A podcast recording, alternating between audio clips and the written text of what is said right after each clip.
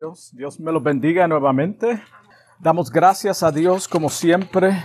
Es un privilegio de estar aquí en la casa del Señor juntamente a cada uno de ustedes con el solo propósito de engrandecer al Señor y darle gloria y honra a Él. Reconocemos que Él es Dios, que Él está en control, que todo lo que gira a nuestro alrededor es porque Él lo permite. Gloria a Dios. Vamos rápidamente a la palabra de Dios que se encuentra en Segunda de Corintios capítulo 5, versículo 1 al 6, al 7, perdón. Segunda de Corintios capítulo 5, versículo 1 al 7. Santo eres Señor. Gloria a Jesús. Todavía están mirando las páginas. Segunda carta de Corintios capítulo 5, versículo 1 al 7. La palabra de Dios lee en el nombre del Padre, del Hijo y del Espíritu Santo, porque sabemos que si nuestra morada terrestre, este tabernáculo, se deshiciere, tenemos de Dios un edificio, una casa no hecha de mano, eterna en los cielos. Por eso también gemimos, deseando ser revestidos de aquella nuestra habitación celestial, pues así seremos hallados vestidos, y no desnudos porque asimismo los que estamos en este tabernáculo gemimos con angustia, porque no quisiéramos ser desnudados, sino revestidos, para que lo mortal sea absorbido por la vida. Mas el que nos hizo para esto mismo es Dios, quien nos ha dado las arras, la garantía del Espíritu. Así que vivimos confiados siempre y sabiendo que entre tanto que estamos en este cuerpo estamos ausentes del Señor, porque por fe andamos, no por vista. Gloria al Señor. La semana pasada comenzamos este mensaje titulado Absorbido por la vida y culminamos con las palabras de Jesús que nos prometió un lugar permanente junto a Él en los cielos. Antes de su partida, Él nos hizo una promesa a toda persona que es nacida de nuevo, una morada permanente en el cielo. En el capítulo 14, versículo 2 del libro de Juan, dice, En la casa de mi Padre muchas moradas hay. Por eso el versículo 6 dice que mientras estamos en este cuerpo, estamos ausentes del Señor. Mientras estemos aquí en esta vida, en esta tierra, nosotros no estamos en el sentido físico con el Señor. Por eso dice que andamos por fe y no por vista. Jesucristo hablando de nuestra vida después de la muerte, dijo en Juan capítulo 17, versículo 3, y esta es la vida eterna. Nos dijo cuál es la vida eterna. Que te conozcan a ti. Acuérdate que Él es la vida. Él es la resurrección. Él es la puerta. Que te conozcan a ti, el único Dios verdadero. Y a Jesucristo, a quien has enviado. A quien has enviado. Yo te he glorificado en la tierra he acabado la obra que me diste que hiciese. Ahora pues, Padre, glorifícame tú a tu lado, al lado tuyo, con aquella, aquella gloria que tuve contigo antes de la fundación del mundo. Acuérdate que cuando Jesucristo vino al mundo, se encarnó, dejó su gloria, Él dejó un cuerpo glorificado para habitar en un templo, un tabernáculo mortal que sufre, que padece, que se deteriora, que muere. Mientras Jesús andaba, como dije, en la tierra, estaba en lo que Pablo, el apóstol Pablo, describe como un tabernáculo, un cuerpo mortal igual que cada uno de nosotros que se disuelve, se, se cansa, se deteriora.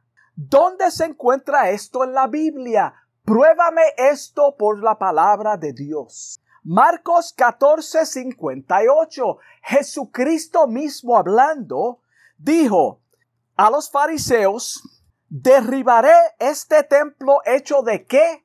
De mano.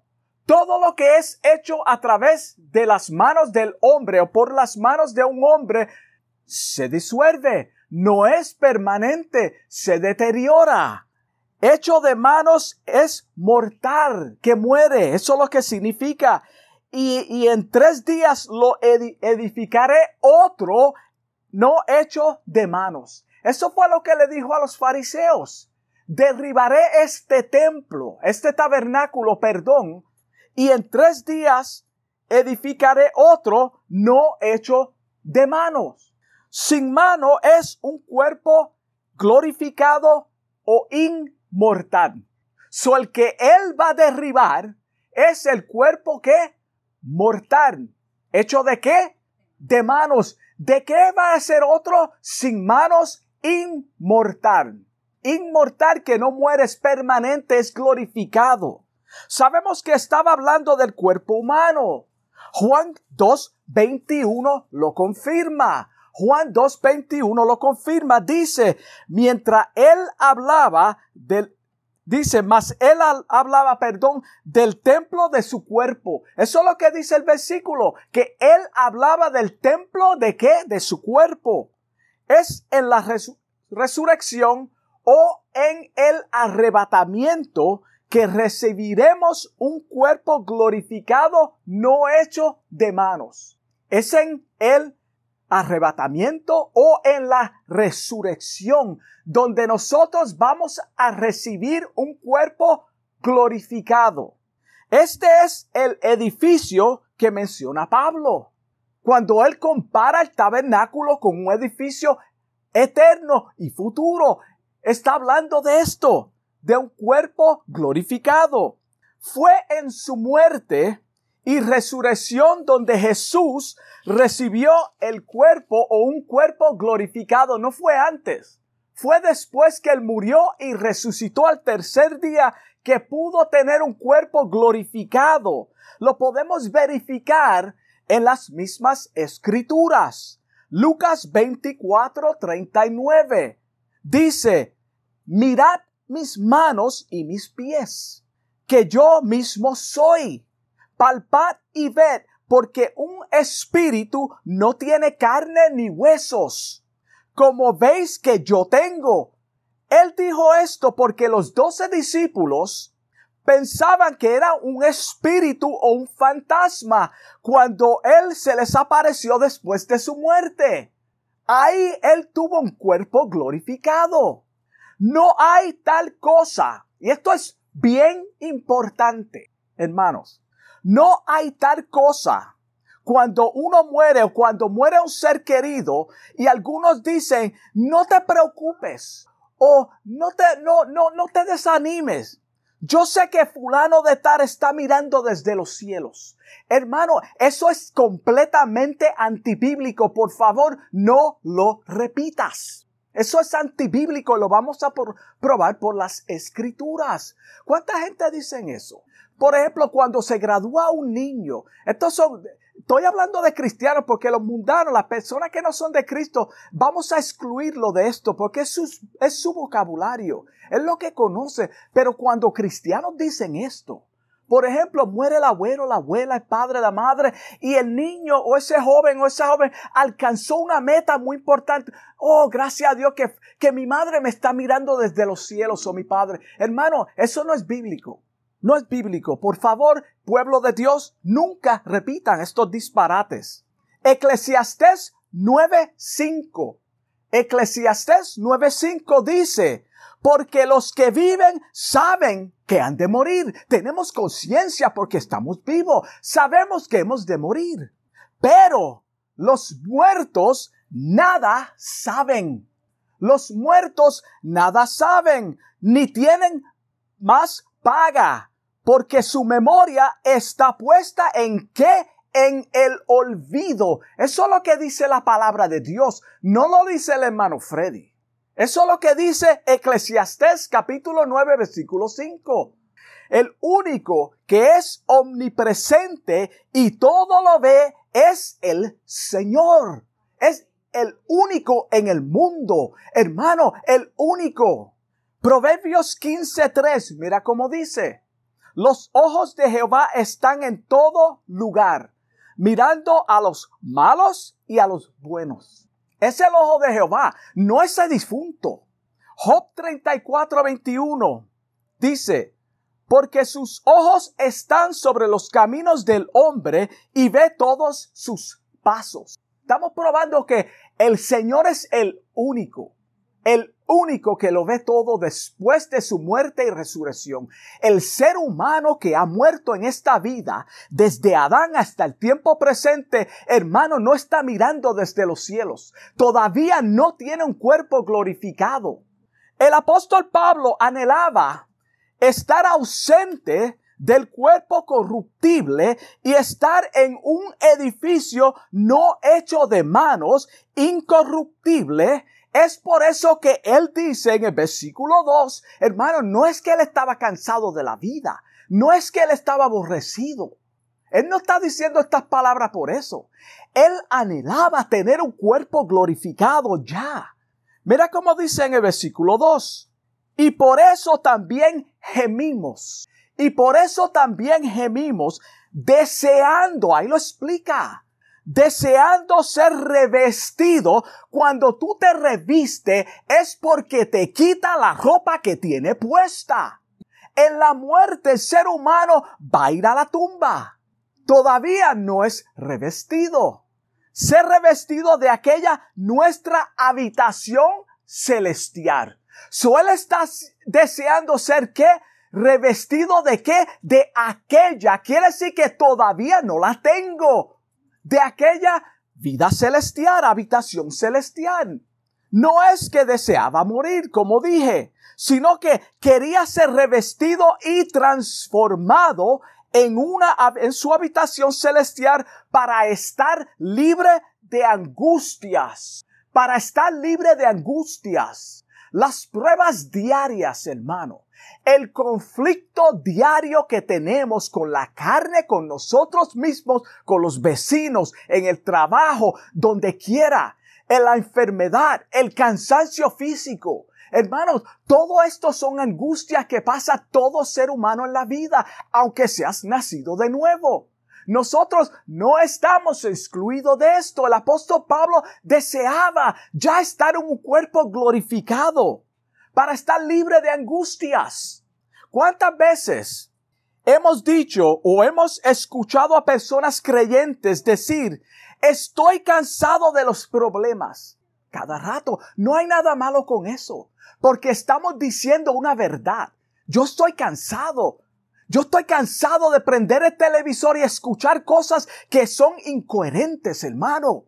Estoy cansado. Estoy cansado de prender el televisor y ver a dos hombres besándose, dos mujeres. Estoy cansado. Estoy cansado de estar cansado físicamente porque mi cuerpo se está deteriorando. No hay nada malo con eso. Eso no es pecado. Estoy cansado de mi enfermedad las pruebas y enfermedades, ojalá que hoy sea el día que el Señor suene las trompetas y nos llame a su presencia o nos arrebate de este mundo corrupto. ¿Cuántas veces hemos escuchado personas o nosotros mismos decir eso? No hay nada, nada malo con eso. Estoy cansado. Ojalá que hoy sea ese día, ahora mismo que el Señor me arrebate que levante a su iglesia. Hermano, el Señor no está esperando por nadie. Los que han de ser salvos, Él los está llamando. Si Él fuera a esperar por aquella persona, lo cual es antibíblico, nunca vendría. Cada uno de nosotros debemos estar ansiosos. Escúchalo bien. Cada uno de nosotros debemos de estar ansiosos, gimiendo como el apóstol Pablo, deseando estar revestidos con aquella habitación celestial junto a la presencia del Señor para la eternidad. Cada uno de nosotros. Por eso dice que no fue en vano que fuimos salvos. Hay una esperanza para nosotros en el sufrimiento. Hasta la misma naturaleza, hermano hasta la misma naturaleza gime para ser transformada. ¿Cuánto más nosotros, el pueblo de Dios? ¿Cómo es eso? Romanos 8:22. Romanos 8:22 claramente dice, porque sabemos que toda la creación gime a una. Toda la creación gime a una y a una está con dolores de parto hasta el día de ahora, hasta el tiempo presente.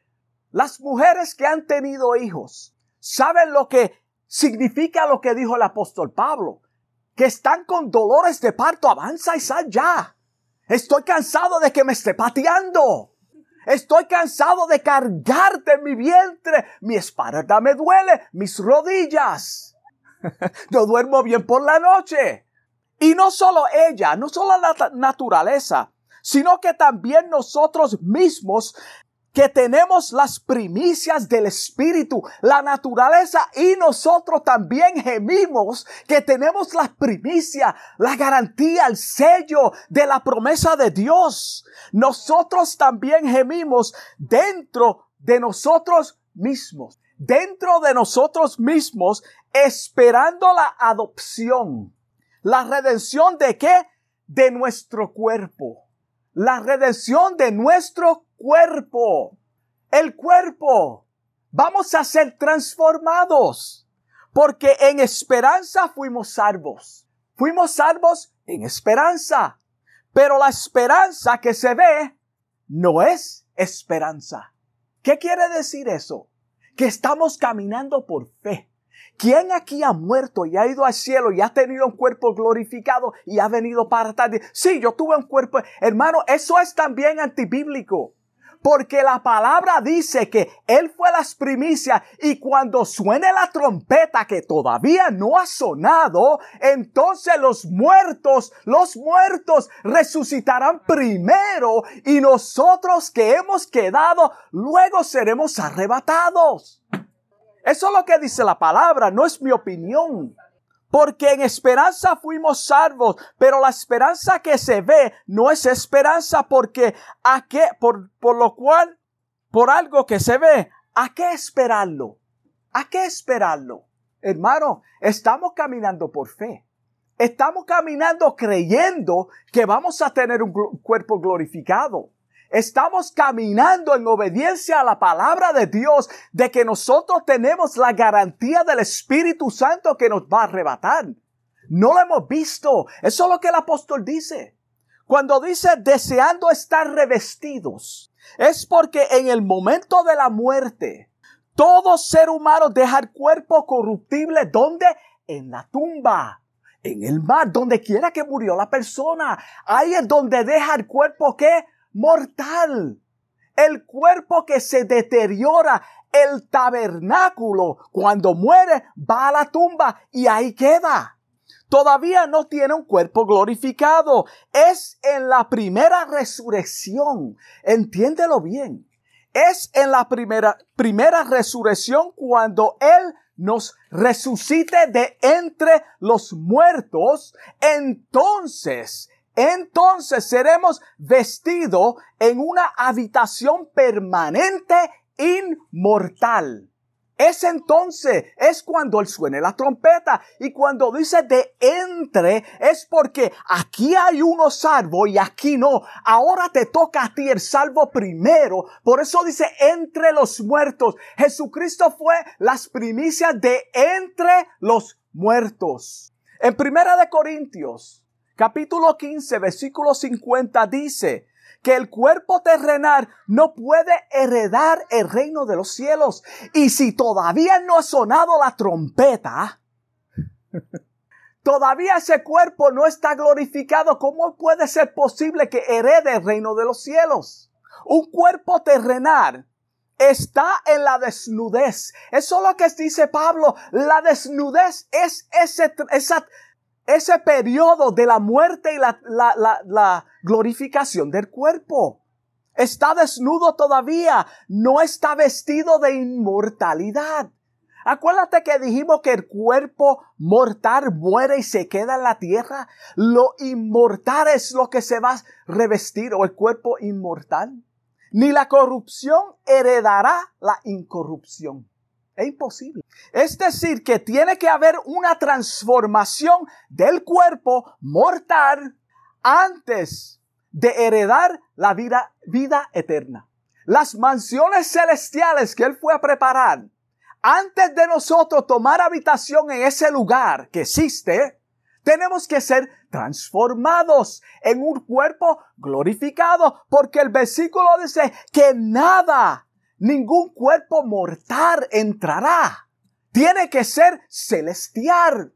¿Cuándo acontece esta transformación? Ya lo dijimos. El versículo 52 dice que los muertos serán resucitados incorruptibles. Incorruptibles. Y nosotros seremos que transformados en qué? En un cuerpo, un cuerpo glorificado, inmortal, que jamás muere. En, en otras palabras, ya no estamos desnudos. Cuando seamos arrebatados, o Él te llame a su presencia cuando suene la trompeta, ese cadáver se va a revestir de inmortalidad. Entonces tú no estás desnudo. Es lo que está diciendo el apóstol Pablo. No está hablando físicamente. Está hablando de esa transición. Y cuando esto corruptible, esto corruptible cuerpo se haya vestido de incorrupción y esto mortal, el tabernáculo se haya vestido de inmortalidad, no muere, es permanente. Entonces, ahí está, hermano. Entonces, en el momento todavía, entonces se cumplirá la palabra que está escrita. Sorbida es la muerte en qué? En victoria. Cuando Jesucristo murió, dio su vida y resucitó al tercer día. ¿Qué fue lo que aconteció? Absorbida está la muerte en él. Porque Él resucitó y tiene un cuerpo glorificado. Ya la muerte no tiene señorío sobre Él. Y cuando nosotros dejemos esta tierra, no vamos a morir jamás. Porque tendremos un cuerpo inmortal, glorificado. Wow. Tanto miedo, hermano. Tanto miedo que le tenemos a la muerte. Tanto miedo. Porque es desconocida. No sabemos. Andamos por fe. Hasta nos enojamos con el Señor cuando fallece algún ser querido. ¿Cuántas veces las personas preguntan si Dios es todo amor? Si Dios es un Dios que se compadece ¿Por qué murió fulano de tal que era una persona buena? Porque tú no entiendes que el morir en Cristo es ganancia. Es ganancia. ¿Quién quiere estar en esta tierra corrompida por 100 años, en un cuerpo que se deteriora, que se cansa, odio, angustia, que, que, que envidioso? ¿Quién quiere vivir así toda su vida por miles de años? Yo sé que yo no. Si tú estás apegado a esta tierra pensando de esa forma, la palabra de Dios claramente te dice que hay algo mejor. Permiso. Su hermano que me escucha, la muerte en el Señor es ganancia. La muerte para el cristiano es ganancia. Para el cristiano verdadero. Es ganancia. Pablo dijo en Filipenses 1.21. Mira cómo dijo el apóstol Pablo. Porque para mí el vivir es Cristo. ¿Qué dijo Cristo? Yo soy la vida. Para mí el vivir es Cristo y el morir es ganancia. Es ganancia. Sin embargo, para los que mueren sin salvación es condenación eterna. No podemos pasar paños tibios. Para el que no muere o que muere sin Cristo es condenación eterna. Que quede claro, no estamos hablando que todo el mundo va a tener un cuerpo glorificado. Juan 5:29. Juan 5:29 claramente dice, y los que hicieron lo bueno saldrán a resurrección de vida, vida eterna. Mas los que hicieron lo malo estos son los que no aceptan a Cristo. No estamos hablando de que hay personas que piensan que no hicieron nada malo, fueron religiosas todas sus vidas, nunca aceptaron a Cristo, nunca han sido transformados. No está hablando de ese bueno, porque esos buenos también van a estar ahí. Se van a perder si no aceptan a Cristo de todo corazón. Que quede claro. Van a resucitar para condenación. Eso es lo que dice el versículo, no lo digo yo. Y quiero aclarar que son dos eventos separados. No van a acontecer en el mismo tiempo. Primero son los de Cristo. Va a pasar un periodo de tiempo, lo cual no vamos a entrar, es otro mensaje. Y después los de la condenación a condenación. Ellos van a ser juzgados para qué? Para ser echados ¿dónde? En el lago de fuego. Eso es bíblico y hay pasajes, paisajes en la Biblia que lo describe. Jesucristo habló más de esto que ningún, ninguna persona. Wow. Capítulo 4, versículo 29. Dice, ¿cuánto más en los que habitan en casas de barro? ¿Cuánto más los que habitan en casa de barro cuyos cimientos están en el polvo? Cuyos cimientos están ¿dónde? En el polvo. Y que serán quebrantados por la polilla. Serán quebrantados por la polilla. El cuerpo se va a deteriorar. En el capítulo 10, versículo 9 de ese mismo libro, dice, acuérdate, está hablando en el libro de Job, que somos como, eh, como a barro, perdón, que a barro me formaste, me diste forma, como a barro me diste forma. En polvo me has de volver.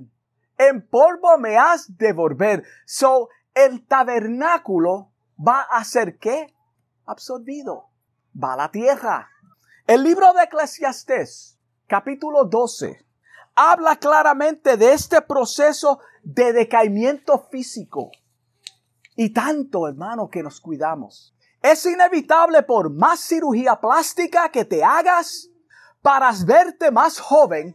Es imposible por más cirugía plástica que te haga para verte más joven, aunque te pintes el cabello y te vistas como una persona joven, la realidad de la vida es que estás envejeciendo. Esa es la realidad de la vida. No hay nada malo con eso. Tu cuerpo se va deteriorando todos los años. Yo no debo de vestir como mi hijo que es mucho más joven que yo. Si me salen las canas, gloria a Dios. El contraste que hace Pablo, el apóstol Pablo, entre el cuerpo terrenal como el tabernáculo y el edificio sólido, no hecho de mano, es que nuestra futura estructura es permanente. Mira qué bendición. Mira el contraste. Acuérdate que el apóstol Pablo era fabricador de tiendas. Solo está usando algo que él conocía, como dije en el primer mensaje. Muy bien. Tenemos la fe de Dios que en la resurrección seremos transformados. Tenemos esa fe, hermano. No andamos por vista, sino por fe. Esta es nuestra esperanza. Esta es la esperanza de todo nacido de nuevo. Mateo 6, 19 nos aconseja de la siguiente manera. No os hagáis tesoros en la tierra. Mira qué consejo bueno. No os hagáis tesoros en la tierra donde la polilla y el orín corrompen y donde ladrones minan y hurtan, sino haceos tesoros donde? En los cielos. Haceos tesoros en los cielos, donde ni la polilla ni el orín corrompen, y donde ladrones no minan ni hurtan. Nuestra futura espera, o nuestra esperanza futura está en el Señor. Está en una habitación permanente celestial, no aquí en la tierra. Aquí en la tierra vivimos cómodos, gracias a Dios. Si puedes tener riquezas, gloria a Dios. Pero no te aferres a ella. Esta es nuestra casa permanente. Esa es mi casa permanente. Ahí no va a haber defectos en un cuerpo glorificado, no sujeto más a enfermedades y aflicciones. Eso es lo que nos espera. Es por eso que debemos alimentar nuestra vida espiritual todos los días, diariamente con qué? Con las escrituras y en oración. Es, esto es lo que cada cristiano debe de hacer. Alimentar su espíritu. Porque, hermano, es lo que es permanente la oración y las escrituras. Gálatas 6:8, mira cómo dice, porque el que siembra para qué? Para la carne. El que siembra para la carne, de la carne segará corrupción. Mas el que siembra para el espíritu, del espíritu segará vida eterna. Vida eterna. Tenemos de Dios un edificio, una casa no hecha de manos, eterna en los cielos, no aquí en la tierra. Así que como pueblo de Dios debemos de estar anhelando, gimiendo, como dice el apóstol Pablo. Cuando el pueblo judío reemplazó el tabernáculo por el edificio sólido, hermano, eran dos estructuras diferentes. Aunque el de la tierra se disuelve, pero el apóstol está hablando de algo celestial. Nosotros cuando morimos, también tendremos un edificio sólido, inmortal, cuando seamos resucitados. Luego estaremos permanentemente en la presencia del Señor revestidos con ese cuerpo glorificado. Mira qué bendición. Primera de Corintios, capítulo 13, versículo 12, dice, ahora vemos por espejo oscuro o oscuramente. Ahora estamos viendo como si fuera por un espejo oscuro, oscuramente. Mas entonces veremos cara a cara cuando tengamos ese cuerpo glorificado. Ahora conozco en parte, pero entonces conoceré como fui conocido. Gloria a Dios. Qué palabras tan bellas. Y con esto concluyo. Si hubiese alguien que todavía no es salvo, que me está escuchando, y tal vez está escuchando quizás por las redes este mensaje, el Señor te dice, el Señor te dice a ti, en Apocalipsis capítulo 3 versículo 20, mira cómo el Señor te dice, no yo, yo no soy profeta. He aquí yo estoy a la puerta y llamo. Si alguno oye mi voz, si alguno oye mi voz y abriere la puerta, está hablando del corazón, entraré a él y cenaré con él y él conmigo. El Señor está llamando en esta última hora, hermano. Esto es una invitación. Esto es una invitación para toda aquella persona que sabe que no está caminando con Dios, que sabe que está perdida. Posiblemente es una persona religiosa y dice, yo nunca había escuchado esto. Pues déjame decirte, revisa el mensaje y busca todos los versículos bíblicos que están en el mensaje. Analízalos. Es la palabra de Dios. Es el Señor llamándote al arrepentimiento. Él te está llamando al arrepentimiento. Ríndete a Él para que en ese día lo mortal sea absorbido por la vida. Para que lo mortal sea absorbido por la vida. Vamos a orar. Amantísimo Dios, te doy gracias, Padre, por esta palabra, por este mensaje, Señor, que tú me has dado, Señor. Te pido en el nombre de Jesús, Señor, que si hubiese una persona escuchando este mensaje, Padre, que todavía no te ha conocido, no te conoce, Señor, Padre, que tú toques la puerta del corazón de esta persona, Señor, que tú los salves, oh Dios, que tú los traigas al arrepentimiento, Señor, que tú lleves a cada persona las escrituras, Señor, para que podamos entender el tiempo que estamos viviendo, Señor. Padre, que podamos vivir en obediencia a tu palabra, Señor, y que algún día, Señor, este cuerpo, este tabernáculo, Señor, sea convertido en un edificio no hecho de manos, Señor, en, en los cielos, Padre. Glorifícanos en el nombre de Jesús. Te doy gracias. Gracias, Señor. Dios los bendiga.